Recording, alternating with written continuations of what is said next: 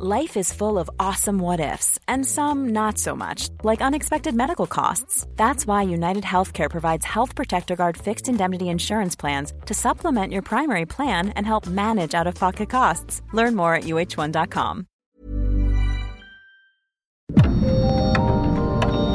Dialogando con mis psicoanalistas. La doctora Ruth Axelrod, doctor Pepe Estrada y la doctora Rocío Arocha son especialistas comprometidos, profesionales que se interesan realmente en ti. A través de El Heraldo Radio, un espacio personal, íntimo e incluyente. Dialogando con mis psicoanalistas. Comenzamos.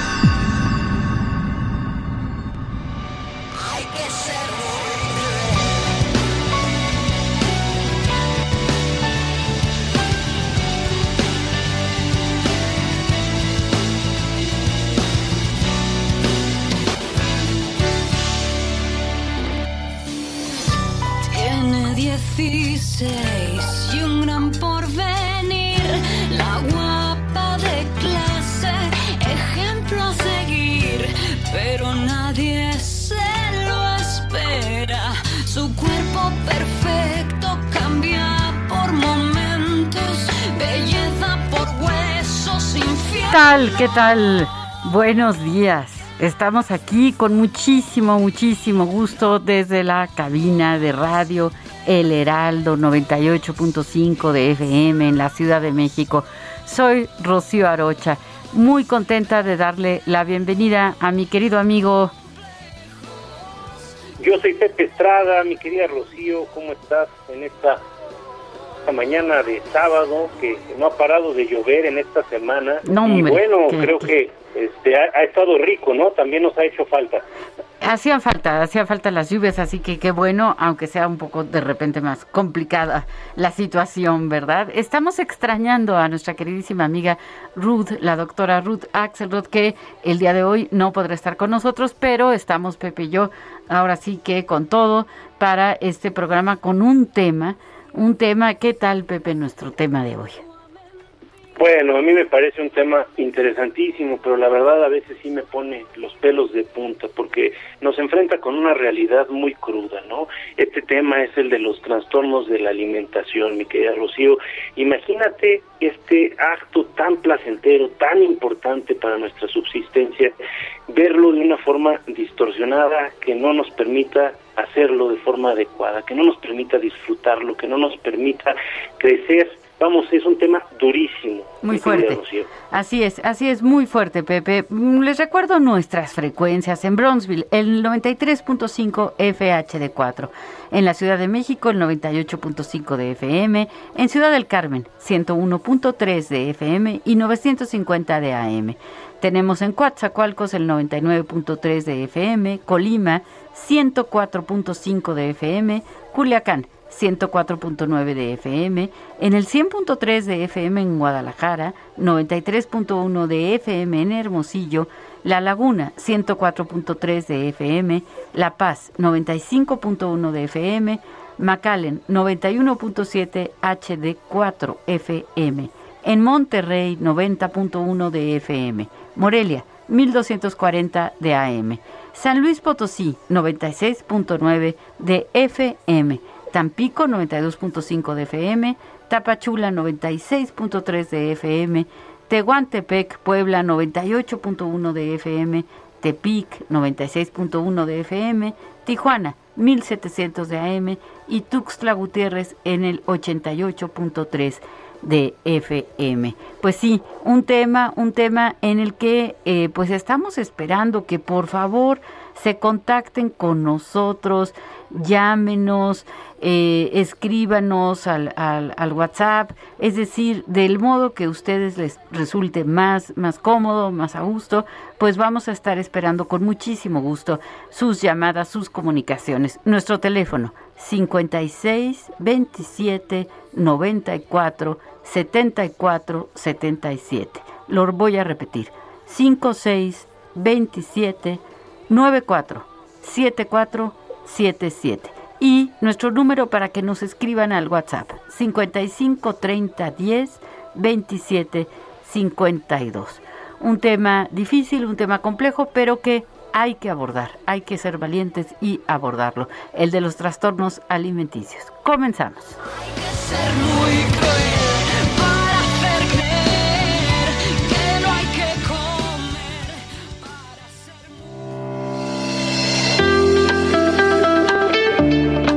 trastorno alimenticio es una afección grave de salud mental que implica una afectación en la relación que se tiene con los alimentos y con todo lo relacionado con el acto de comer. Dependiendo de la gravedad del mismo, puede incluir distorsiones importantes en la imagen corporal, afectando la percepción de quienes lo padecen y tienen de sí mismos.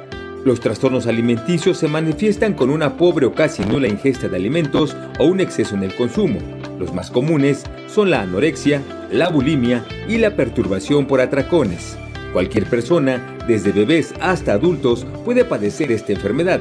Sin embargo, se ha encontrado que los adolescentes son el grupo más vulnerable, en especial las mujeres. Aunque se desconoce la causa exacta que genera este desorden, se sabe que la interacción de factores genéticos, biológicos, sociales y sobre todo emocionales puede derivar en un cuadro patológico. Es importante detectarlo a tiempo e intervenir de forma inmediata pues quienes lo padecen viven una afectación importante en la mayor parte de su vida y dependiendo del tipo de trastorno y la gravedad puede derivar hasta la muerte. Así que recuéstate en el diván y pensemos juntos sobre este tema. Comenzamos.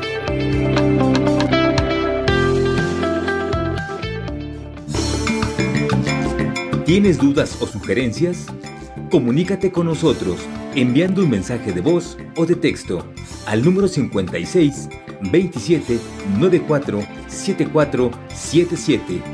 Tu participación es importante para nosotros.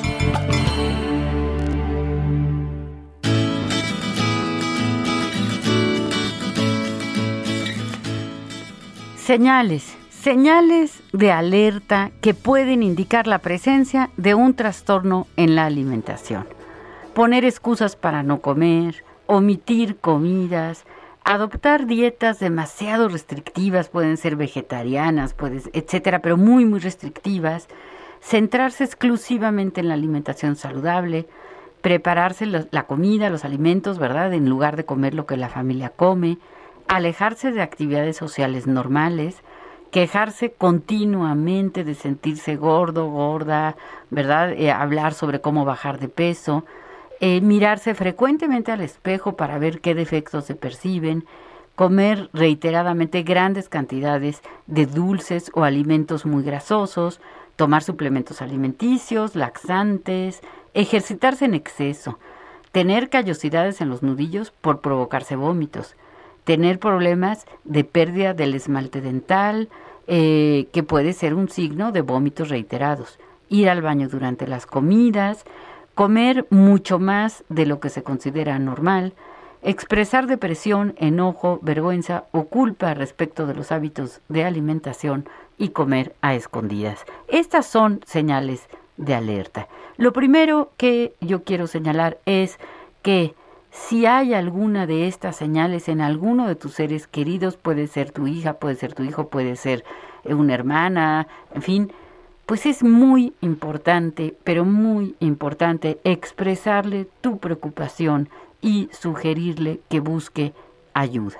¿Por qué? Porque salir solo de un problema como un trastorno de alimentación es verdaderamente algo muy difícil, muy complicado. Entonces, hay que pedir ayuda, se requiere por fuerza la ayuda eh, médica y además los trastornos de alimentación requieren de intervenciones eh, colegiadas, vamos a decir, interdisciplinarias. Es decir, tiene que estar un médico, puede ser un nutriólogo, puede ser un endocrinólogo, un médico general, eh, que está de la mano de un psicoterapeuta, que está de la mano quizá de un terapeuta familiar, es decir, tiene que tratarse desde distintas eh, trincheras, incluso el psiquiatra también es importante. Entonces, todos estos eh, eh, profesionales de la salud tienen que intervenir a la hora de ayudar en un trastorno de alimentación. Es así, ¿verdad, Pepe? Sí, totalmente de acuerdo, totalmente de acuerdo, Rocío. Sobre todo, mira, este, creo que a veces eh, no nos ponemos las pilas lo suficientemente rápido, ¿no? Este, con respecto a este tipo de, trastornos, eh, justo por desinformación. También eh, se remueven muchos miedos en todo el núcleo familiar. hay que entender que una persona que padece un trastorno alimenticio eh, no es producto de una circunstancia como eh, específica, no es producto de una eh, serie de, eventualidades que van sucediendo y en la cual la, dinámica familiar tiene un, papel muy importante, no solo la familiar, incluso la social, ¿no? Entonces, cuando se empieza a tratar un, un, trastorno de la alimentación, se ponen al descubierto también muchos elementos de la dinámica familiar que eh, pues pueden eh, amenazar el equilibrio que se venía sosteniendo con alfileres ¿no? entre los miembros de, dicha familia. Entonces, a veces se toman eh, medias tintas ¿no? como medida para, para abordar el tratamiento de uno de estos trastornos y creo que es muy importante cerrar filas para poder atender de forma oportuna a las personas que padecen de dichos trastornos. Porque mira, hay algunos de estos que, que en realidad, bueno, la, la complicación va a ser eh, eh, pues desgaste no de, la dinámica eh, familiar de la autoestima de sus relaciones sociales. Va a haber desgaste de algunas partes del organismo no como bien señalabas ahorita. Va a haber afecciones bastante concretas pero no es una enfermedad que, que vaya a ser mortal no sin embargo hay trastornos como el de la anorexia, que sí puede llegar a, terminar en la muerte de, la persona que lo padece, ¿no? Entonces es muy importante que consultemos a este equipo interdisciplinario que en general está compuesto, mi querida Rocío, por un psicólogo, un psicoterapeuta, psicoanalista. Luego también es necesario que haya la presencia, la colaboración de un buen nutriólogo, un especialista en nutrición médica, por supuesto que también en algunos casos va a ser necesario incluso un cardiólogo o un médico general y también es necesario contar con el apoyo psiquiátrico, ¿no? De esta manera nosotros tenemos la posibilidad de sacar adelante lo más rápido posible a un paciente. Ahora, lo que sería muy interesante, como en todos los temas de salud mental, es hacernos la pregunta de qué tanto podemos prevenir esto, mi querida Rocío, porque como acabamos de revisar, un tratamiento para una persona con un trastorno de la alimentación es algo que incurre en demasiados costos, ¿no? La familia se desgasta enormemente desde el punto de vista económico, desde el punto de vista eh, relacional y bueno, si se puede hacer algo para prevenir esto, creo que es lo más conveniente. No sé tú cómo la ves. Claro que sí, Pepe. Eh, mira, yo creo que aquí estás poniendo ahora sí que el dedo en el, en el renglón, ¿no? La prevención. Eh, es importante señalar que nuestra cultura está obsesionada con la delgadez, está obsesionada con el cuerpo perfecto, las modelos que vemos en los espectaculares, eh, esta técnica que, que yo no sé utilizar, pero que los jóvenes utilizan muchísimo de como le dicen, photoshopear, ¿no? Este es un verbo que, que no, no creo que esté todavía en la Real Academia Española, pero que es alterar, digamos, ¿no? Alterar las fotografías para subirlas a las redes sociales. Y entonces, pues salen todas aquellas jovencillas y no tan jovencillas con unos cuerpos eh, espectaculares, ¿no? Me imagino que tú, Pepe, cuando las ves, pues se te han de ir los ojitos, pero la verdad, la verdad es que son falsos. Todos sabemos que ahora sí que en la vida real, en la vida cotidiana, pues nadie podemos tener un cuerpo de modelo, podemos estar pues más o menos en forma, tener, claro, lo óptimo es tener un peso eh, correspondiente a nuestra estatura, en, en fin, no, por supuesto, por supuesto que sí, pero obsesionarse con la delgadez, obsesionarse con un cuerpo perfecto, puede ser una de las principales causas, ¿eh? una de las principales condiciones que nos lleven a un trastorno alimenticio. La persona empieza pues como jugando, como que me voy a poner a dieta y como que voy a dejar de comer y voy a hacer que el ayuno, que esto y que el otro, eh, sin ninguna orientación médica y muchas veces siguiendo a las amigas, ¿no? Y siguiendo los patrones que nuestra cultura impone. Y estos patrones pues resultan muy, muy peligrosos porque nosotros sabemos pues que son inalcanzables, que están, las fotografías están retocadas, vamos a decir, están alteradas, eh, eh, incluso de, de, la cara, ¿no? salen unas caras preciosas, pero no tienen una manchita, no tienen una arruga, no tienen...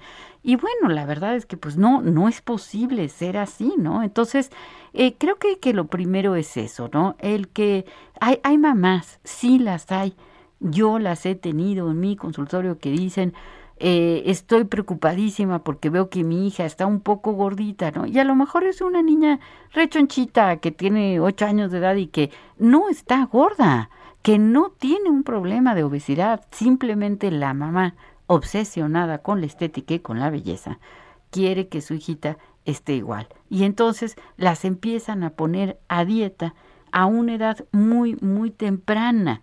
Y esto es algo pues verdaderamente verdaderamente grave. Pepe. Sí, por supuesto, por supuesto, Rocío. Digo, esto es algo que a mí me, de, nueva cuenta, me, me, pone los pelos de punta, ¿no? Este, creo que estás poniendo el, dedo en, en, la llaga, ¿no? Yo creo que debemos de entender que la imagen del cuerpo, tanto masculino como femenino, deseado, estéticamente hablando, es algo eh, eh, que obedece a una construcción cultural a un momento de la historia de la humanidad determinado y que de ninguna manera puede ser asociado con el tema de la salud de forma directa y concreta. ¿A, qué voy con esto? no eh, Sí eh, podemos decir la, las mamás mexicanas de hace unos 20, 30 años y tal vez algunas todavía hoy día asocian eh, eh, el niño rellenito con el niño sano, ¿no? Este es, algo que hemos visto mucho, ¿no? Y no necesariamente es así, ¿no? Este, eh, por ejemplo, en, en, el, en la época griega, los, los valores estéticos nos señalaban un cuerpo armónico, un cuerpo este perfectamente trabajado físicamente, ¿no? Que eh, obedecía a los principios este de equilibrio, de balance, vamos, todo esto que de simetría que, que nos hace pensar en algo bello, ¿no? En la época de los romanos, el cuerpo deseado era un cuerpo más eh, orientado hacia lo, la obesidad, ¿no? Lo que hoy eh, conocemos con el perdón de nuestro auditorio como las gordibuenas y los gordibuenos, ¿no? Este, pero este ideal respecto al cuerpo va a ir cambiando eh, con el paso de los de los años y bueno, hoy día tenemos una un ideal de la belleza tanto femenina como masculina pues prácticamente esquelética este y mira Rocío yo creo que ni digo no tenemos que irnos muy lejos por lo menos en mi caso personal yo no me considero ajeno a estos ataques que eh, nos genera eh, el medio de la moda eh, con respecto a nuestra propia imagen corporal, ¿no? Yo, por ejemplo, soy alguien que disfruta mucho de la ropa, me encanta comprar ropa me encanta vestirme, me encanta generar nuevas combinaciones y estilos, pero cada vez que voy a una de estas tiendas que se encuentran de moda, bueno, es un sufrir porque yo no entro en ninguno de esos pantalones de entrada, ¿no? Entonces, digo, yo que soy una persona que estoy constantemente cuestionándome, trabajando sobre pensando un poco qué es lo importante, vamos, eh, que, que estamos dedicados en este medio, lo sufro, ¿qué será, por ejemplo, de un adolescente, de una chava que está construyendo su propia identidad, que está eh, tocando distintas puertas para ver con qué tipo de estilo se siente cómoda y que de alguna manera empieza a darse cuenta que de acuerdo a los estándares de la moda no encaja con ellos, ¿no? A mí me parece que hay que ser fuertísimo. ¿Tú cómo la ves? Así es, eh, coincido contigo. Eh, las tallas han ido bajando, ¿no? Eh, es decir, de tamaño. Antes no existía, por ejemplo, la talla cero y ahora hay la cero y creo que hay menos cero. O sea, es decir, ya uno pues no, no se siente muy, muy preocupado de ver que cada vez el modelo de, de la mujer especialmente, pero claro, también de los hombres, ha ido bajando eh, eh, eh, de tamaño, ¿no? Entonces, pues son, son parámetros inalcanzables. Pero, ¿qué crees, Pepe? Tenemos una llamada, así que vamos a, contestar con mucho gusto. ¿Qué tal? Buenos días. Hola, buen día. Buen día. Antes que nada, feliz de estar hablando con mi panelista. Ay, qué amable. Muchas gracias. ¿Con quién tenemos el gusto? Eh, mi nombre es Patricia Pacheco, hablo de la delegación de Coyoacán, de la Ciudad de México. Gracias, Pati. Ahora sí que ya, ya te conocemos, no es la primera vez que nos llamas, cosa que nos da muchísimo gusto. ¿Cómo estás, Pati? Este, muy bien. O sea, como acertadamente decían, el COVID eh, se prevé con cultura, con prevención. Y eh, yo lo que les, o sea, somos un país que tenemos eh, obesidad, es una condición facilitadora para el COVID o para complicaciones. Entonces, eh, ¿con qué pasos pequeños podrían ustedes indicarnos para evitar el deterioro por el exceso de comida? y para evitar la sal, el azúcar y esas cosas adictivas. Entonces, eh, que nos dieran tres recomendaciones para de esa manera contribuir a, a, bueno a generar otro tipo de cultura, otro tipo de de aceptación o no sé modificación de comportamiento para también evitar el covid y ojalá y también lo abordaran porque pues, se sigue propagando y esto pues eh, nos ha costado bastante pero sí, o sea, con qué yo disminuyo el que quiera comer mucho. Claro. Porque la obesidad es producto porque como mucho. Claro, claro. Muchísimas gracias, Patricia, por tu llamada. Eh, lamentablemente tenemos que irnos a un corte, pero nos vamos a ir al, al, corte y regresando vamos a intentar dar una adecuada respuesta a tu pregunta. Te agradecemos muchísimo la llamada. Eh, voy aprovechando para dar las gracias a Enrique Hernández, que está en nuestros controles, a José Luis Rodríguez como productor de nuestro programa y eh, un abrazo, un abrazo enorme, enorme a la doctora Ruth Axelrod, que tanta falta nos está haciendo. Vamos al corte y continuamos.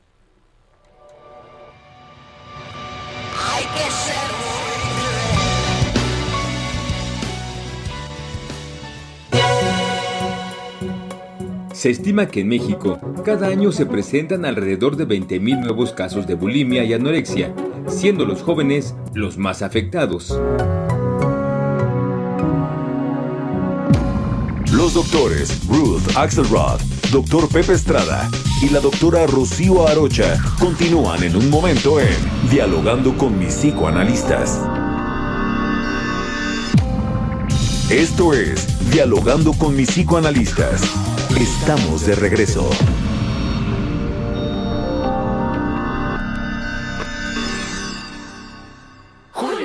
Amiga, traes un bronceado increíble. ¿A dónde fuiste? Seguro fue a Soriana. Y tú también aprovecha que pongo todos los bloqueadores y bronceadores del departamento de perfumería al 3x2. Sí, bloqueadores y bronceadores al 3x2. Tú pides y Julio Regalado manda. Solo en Soriana. A julio 8. Aplican restricciones. ¿Sabías que la anorexia en las mujeres adolescentes es la tercera enfermedad más frecuente después del asma y la obesidad? Thank you.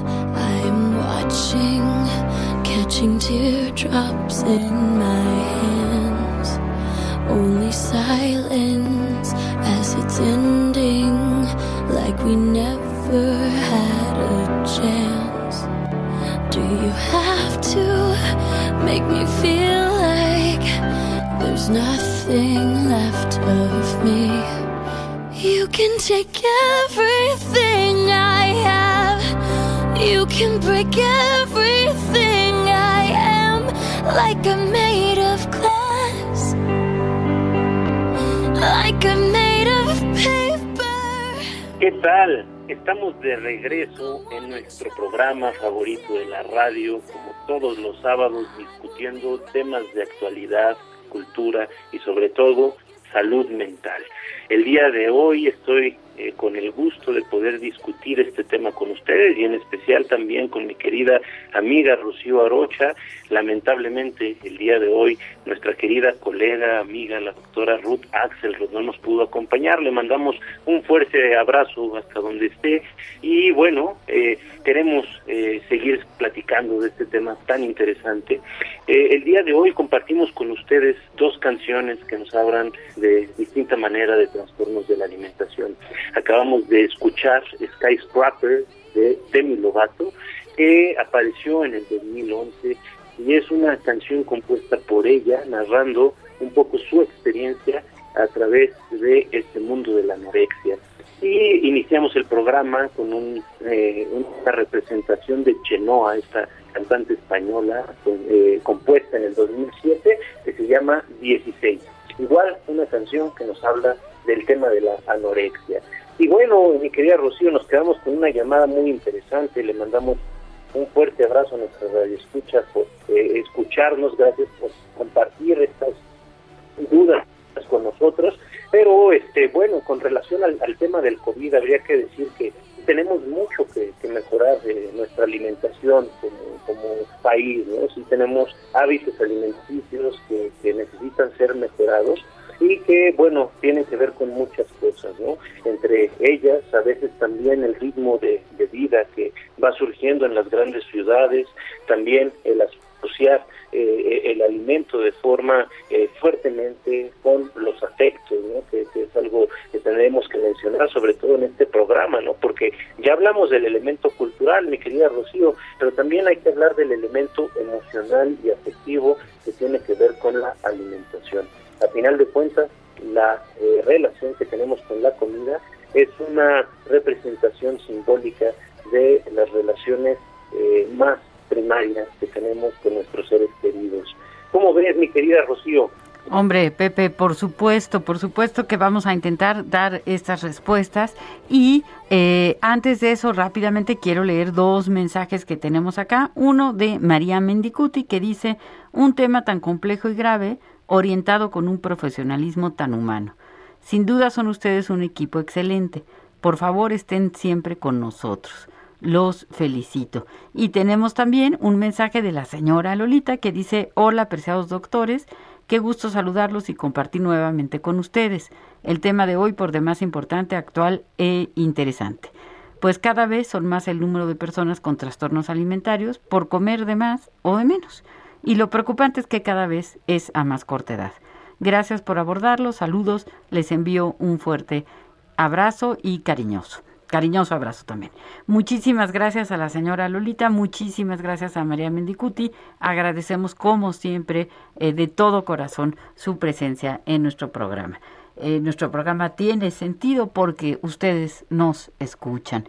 Eh, sí, Pepe, mm, tienes toda la razón en señalar que no solamente es el aspecto cultural, también el aspecto emocional es importante. Algunas recomendaciones que pueden ayudarle a la señora Patricia, pero que eh, esperamos a todo nuestro, nuestro auditorio, ¿verdad? Eh, son estas, ¿no?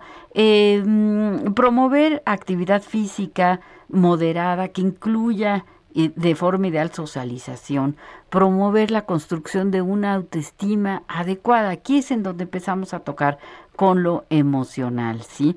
Si los jóvenes, si los niños se sienten queridos y aceptados así como son, con el cuerpo que tienen, ajá, porque nadie, insisto, tenemos un cuerpo perfecto y todos necesitamos que, eh, que nos quieran, que nos aprecien como somos. Podemos mejorar, claro que sí, pero queremos que nos quieran como somos. Em, comer en familia de forma regular, evitando los conflictos. A mí esto me parece muy importante porque yo he leído estudios en donde nos dicen que, por ejemplo, el betacaroteno de una zanahoria, se, el cuerpo lo aprovecha mejor si estamos comiendo eh, de buen humor, en un ambiente agradable, platicando, es decir, dándole a la comida un espacio de, de gusto, un espacio como debe de ser, ¿no? Es decir, eh, con tiempo, darle el, el, tiempo posible, nada de comer parados, mucho menos comer con gritos, comer con insultos, eh, comer casi que, eh, que te avienten la comida, pues dice uno, pues así no quiero comer, ¿no? Tenemos un mensaje de Juan Bobadilla que dice, buenos días mis estimados psicoanalistas, muchas gracias por tan buen e importante tema. Como siempre, aprendiendo con ustedes, como ya es costumbre, todos los sábados. Excelente fin de semana. Saludos. Juan Bobadilla, muchísimas gracias por escribirnos, lo apreciamos, lo apreciamos en todo lo que vale. Em, cuidar, cuidar los sitios de internet que visitan los adolescentes, cuidar las dietas, ¿sí? No es un chiste que una jovencita diga me voy a poner a dieta y se ponga en una dieta muy restrictiva y que no y, que esto no sea para nosotros una señal de alarma. Es importante darnos cuenta de estas cosas, ¿no? Por supuesto, ya habíamos dicho, no poner tanto énfasis en el peso y en la figura. ¿Qué piensas, Pepe? Sí, fíjate, totalmente de acuerdo. Mira, yo yo creo que esto que estás señalando respecto a la comida es, es importantísimo. El, el acto de alimentarse es, es, es un acto prácticamente sagrado, ¿no? Estamos dándole a nuestro cuerpo los elementos necesarios para regenerarse, para nutrirse, para desarrollarse, ¿no? Entonces, justo es uno de los elementos que más vamos a ver en los y las pacientes que padecen un trastorno alimenticio, ¿no? Eh, su desarrollo se ve coartado, se ve frenado, ¿no? Yo recuerdo el caso de eh, un, una paciente que estuvo en algún momento, tenía alrededor de 40 años, y me acuerdo que el conserje cuando la recibía me decía que era una niña. Me dice, ya llegó la niña, doctor. Y yo pensaba, bueno, claro, el desarrollo estaba completamente coartado, ¿no? Su imagen física, corporal, estaba eh, en detrimento porque su cuerpo no tenía los elementos necesarios para construir un cuerpo acorde a su edad, ¿no? Entonces, eh, claro que una, un acto de alimentarse se puede ver obstaculizado por muchas cosas, eh, el tiempo que designamos para ello, los recursos que con los que contamos para la alimentación, la dinámica familiar, las tensiones que hay en dicha dinámica familiar, y entonces son muchas cosas que, que empiezan a, circular eh, eh, alrededor de, del hecho de alimentarnos que nos pueden favorecer o entorpecer.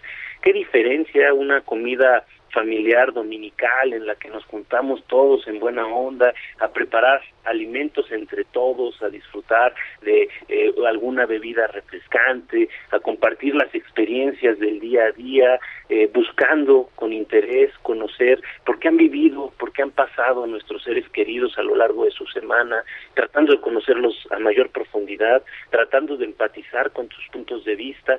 Bueno, una comida de estas características es una comida que buscamos que no termine, ¿no? La extendemos lo más que podemos, hacemos sobremesa y no solo va a nutrir a nuestros cuerpos, sino que va también a nutrir nuestro espíritu, va a generar lazos afectivos más importantes. Pero ahora la contrapartida, ¿qué tal que yo llego de el trabajo a mi casa y lo único que encuentro es reclamos, ¿no? Empiezan a faltar cosas y entonces me echan la culpa de ellas, empiezo a encontrarme con el tráfico, empiezo a encontrarme con que, vamos, la casa está patas para arriba, eh, y yo puedo tener una actitud eh, negativa respecto a esto, puedo ser recibido también con una actitud negativa respecto a esta situación y entonces me engancho, ¿no? Me puedo enganchar en una situación que me va a impedir eh, al momento de alimentarme hacer algo que me nutra, ¿no? Hacer algo que sea disfrutable y que además nutra mi eh, mundo interno, ¿no? Entonces, ante estas circunstancias yo creo, Rocío, que sí hay que pensar claramente que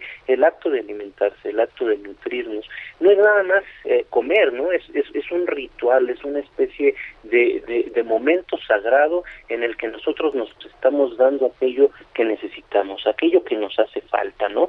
Y bueno, eh, esta, esta insistencia que, que a veces vamos a tener con respecto al peso, y no solo con respecto al peso, ¿eh, amiga, sino con respecto también a, a la forma de, del cuerpo, que, que, es algo muy común, yo creo que están a todas luces fuera de lugar, ¿no? O sea, sí hay que cuidar de nuestro peso, sabemos que eh, ni eh, el exceso de peso, ni eh, la desnutrición son cosas que debemos de fomentar, debemos de ser muy cuidadosos de tener un balance, ¿no? Pero el insistir demasiado en cada uno de estos, ya sea falta de peso o exceso de peso, nos va a, llevar a llevar a reforzar esto como si fuera un síntoma, ¿no? Es decir, vamos a ir construyendo poco a poco una serie de reacciones automáticas en la otra persona, muy probablemente nuestro hijo, nuestra hija, nuestra pareja, ¿no? Que de alguna manera los van a llevar a eh, persistir en una conducta que les está haciendo daño, ¿no? Entonces, lo que creo que sería muy importante destacar, mi querida Rocío, es hay que hacer los comentarios de forma oportuna, siempre que estén justificados y sobre todo con mucho cariño, ¿no? Cuidando los sentimientos de la otra persona y viendo, preguntándonos siempre, ¿para qué lo voy a decir? ¿no? Eh, ¿Es realmente necesario, es realmente pertinente o es algo que más obedece a mis propias inseguridades que a una realidad que observo en el otro? ¿Tú cómo la ves, Rocío? Absolutamente, absolutamente, Pepe.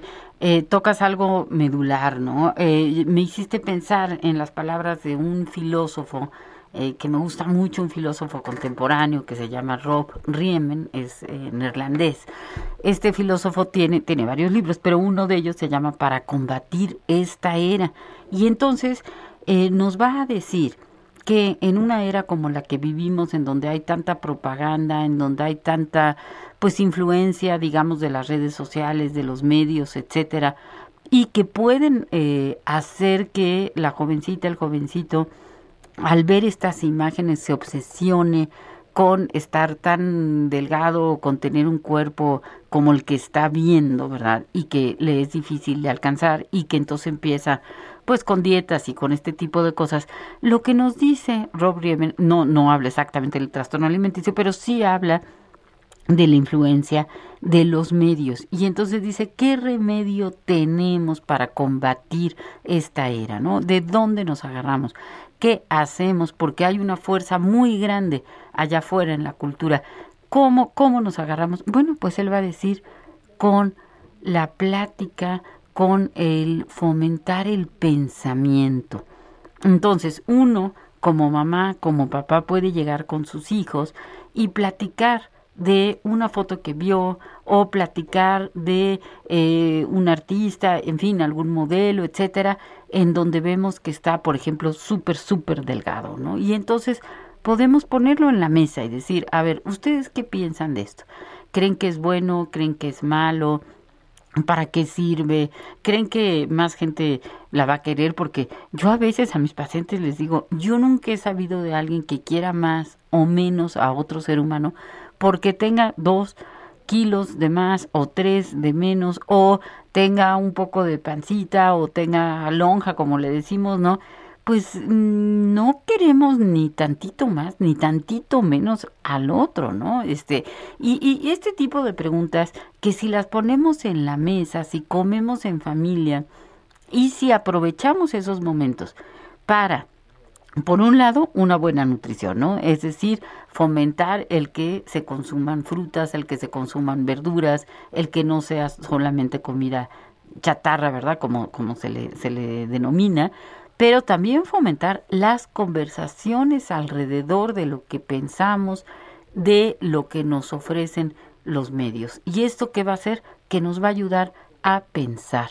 Y cuando pensamos, tenemos la posibilidad de ponernos frente a eso y de, y de tomar una postura y de decir, pues no, no vale la pena o es demasiado peligroso o es muy riesgoso y para qué me la voy a a jugar. Nuestra salud tiene que ser una prioridad, cuidar de nuestro cuerpo, pero como bien señalabas tú hace rato, Pepe, esto tiene que ver con la relación eh, con nuestros objetos primarios, ¿verdad? Tiene que ver con la relación con la madre, que es la primera que nos alimenta, con lo cual también quiero decir, cuidado, porque luego, pobres mamás, pobres mamás porque nos echan la culpa de todo, ¿no? Y entonces no queremos hacer eso de ninguna manera. Padecer un trastorno alimentario es un conjunto de factores, son muchos los factores. Es la cultura, puede ser Puede haber carencias afectivas, por supuesto, pero también puede haber condiciones de tipo eh, genético, biológico, etcétera, que favorezcan el desarrollo del trastorno de, de, de, la conducta alimentaria, ¿no? Entonces, si nos quedamos en la culpa o si decimos cosas demasiado simples que, que de verdad hieren y lastiman y hacen muchísimo daño, algo tan simple como decir, es culpa de la mamá, eso, eso no, no procede, nunca va a proceder en un programa como el nuestro, en donde lo que intentamos es justamente abordar desde la disciplina mm, más completa, ¿verdad?, del psicoanálisis, entender que estos trastornos son multifactoriales y que eso si nos echamos la culpa pues ya no, ya no podemos ayudar, no podemos ayudar bien porque lo que hacemos es darnos de latigazos en lugar de buscar ayuda sin vergüenza, sin pena, decir mi hija está pasando por esta situación y necesito de orientación. A mí me parece importantísimo, mi querida Rocío, que señales esto, porque efectivamente desde que se ha descubierto este componente que puede tener una conexión eh, importante eh, de manera afectiva eh, en la gestación de un cuadro de anorexia, es decir, cuando se descubre que eh, las relaciones materno-filiales pueden tener un impacto para el desarrollo de, estos cuadros, eh, se, ha tendido a estigmatizar ¿no? La, relación con nuestras madres. Y justo acá lo que, lo que se trata es informar, ¿no? informar no dejando nunca de lado pues este aspecto emocional que es tan importante porque hay que tener en cuenta que a final de cuentas la alimentación implica incorporar algo a nuestro propio organismo, a nuestro ser, ¿no?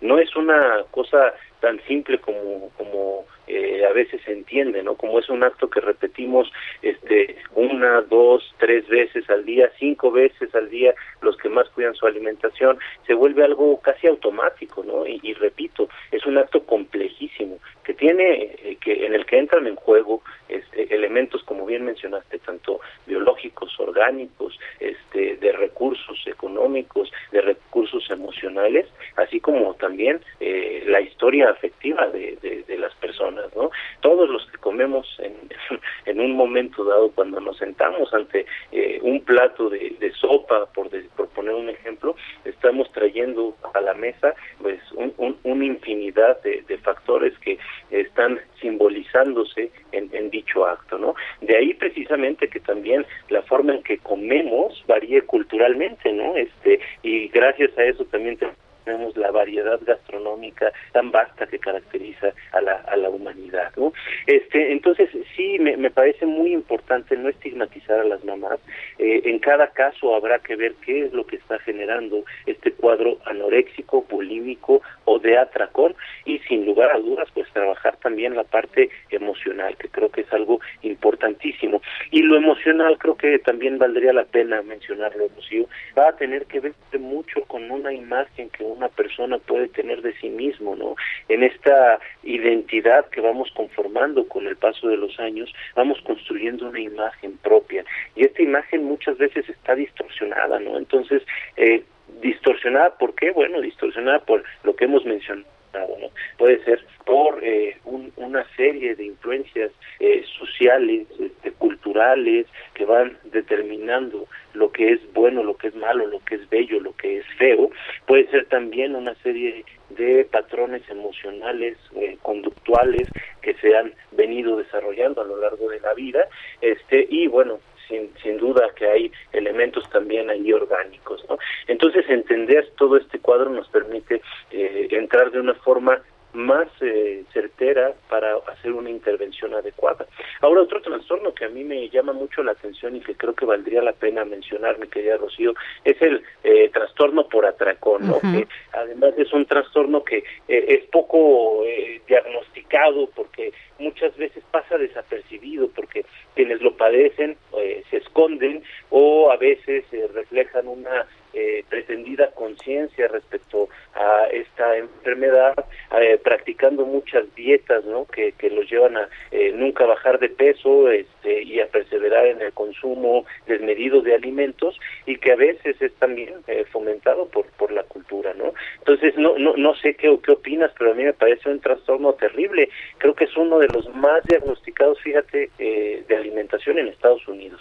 Así es, así es, tiene una gran prevalencia, ¿no? Y significa esto de de repente esconderse y, literalmente darse un atracón de comida, ¿no? Es decir, introducir eh, en el cuerpo eh, cantidades exorbitantes de comida y que, claro, desde luego, pues una vez que ha ocurrido esto, la persona pues padece de arrepentimiento, padece de culpa y padece de dolor de estómago, porque pues no, no hay cuerpo que, que aguante estos atracones, ¿no? Entonces es un trastorno muy, muy, muy importante y que como bien señalas tú, no, muchas veces no es diagnosticado porque porque la persona lo hace a escondidas, ¿no? Entonces se, se encierra en algún lugar y eh, aparentemente cuando está comiendo con los demás come más o menos normal o come muy poco, pero luego viene esta situación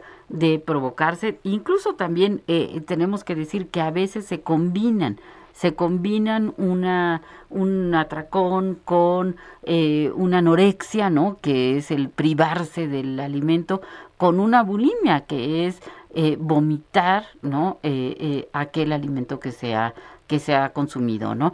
Mm, yo creo que para un diagnóstico es fundamental, desde luego, pues buscar a un profesional. No andemos diagnosticando sin saber, ¿Por qué? Porque pues se necesita de la mirada eh, inteligente, de la mirada sabia, de la, de la mirada culta, de aquel que ha estudiado para ello. Pero si ya estamos observando estas señales de alerta, si vemos que nuestra hija no come, que come muy poco, si notamos un cambio de peso importante en poco tiempo, si notamos que se, encierra, que no socializa, pues es el momento de pedir ayuda.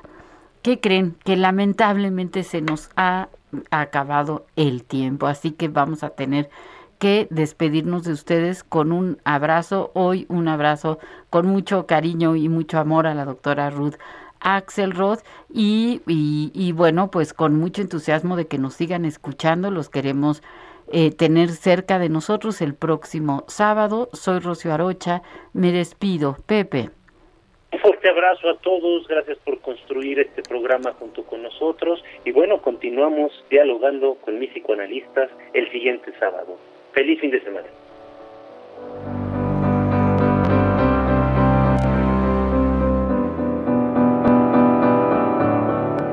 Skies are crying. I'm watching, catching teardrops in my